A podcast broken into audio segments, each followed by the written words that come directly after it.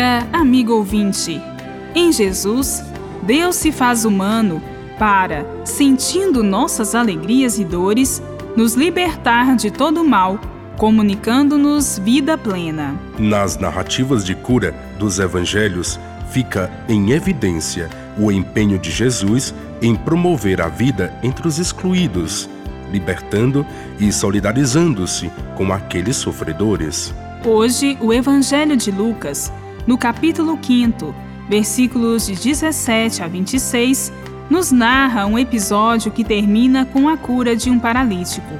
Jesus ensinava em casa, onde se juntara grande multidão. Chegam então uns homens carregando um paralítico.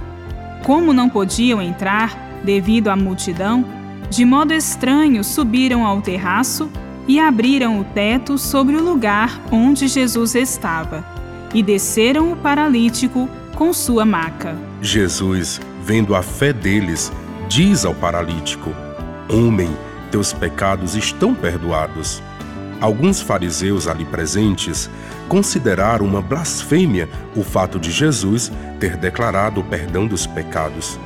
Para estes fariseus, só os sacerdotes, que retinham para si o privilégio de falar em nome da lei e de Deus, é que podiam perdoar. Jesus, percebendo a reação dos fariseus, diz: O que é mais fácil dizer ao paralítico?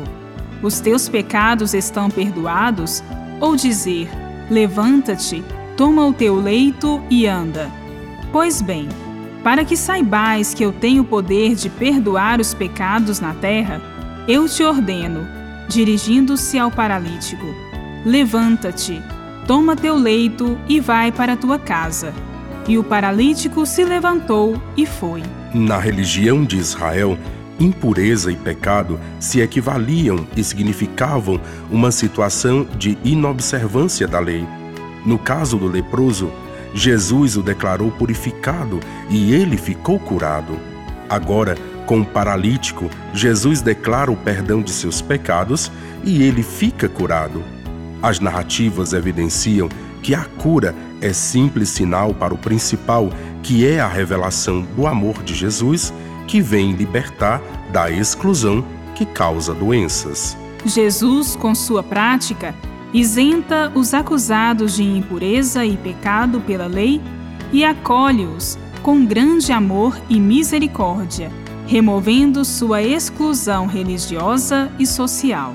São os novos laços de relacionamento humano que vencem um mundo onde tem prevalecido o privilégio de minorias, que criam uma cultura de poder e submissão, garantindo assim seus interesses particulares. Jesus, com seu amor, acolhe aqueles excluídos pelo legalismo religioso restaurando-lhes a dignidade e a vida. Bíblia, Deus com a gente. Produção de Paulinas Rádio. Texto de irmã Solange Silva. Apresentação Frei Carlos Alberto e irmã Bárbara Santana.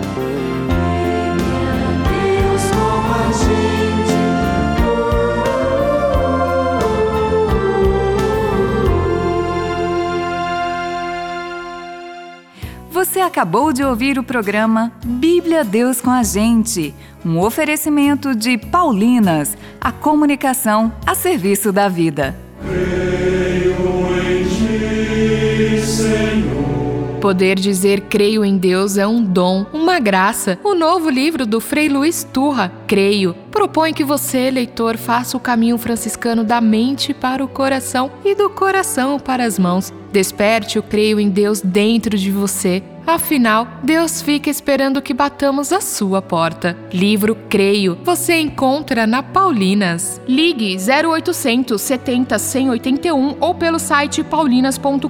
Creio em ti, Senhor.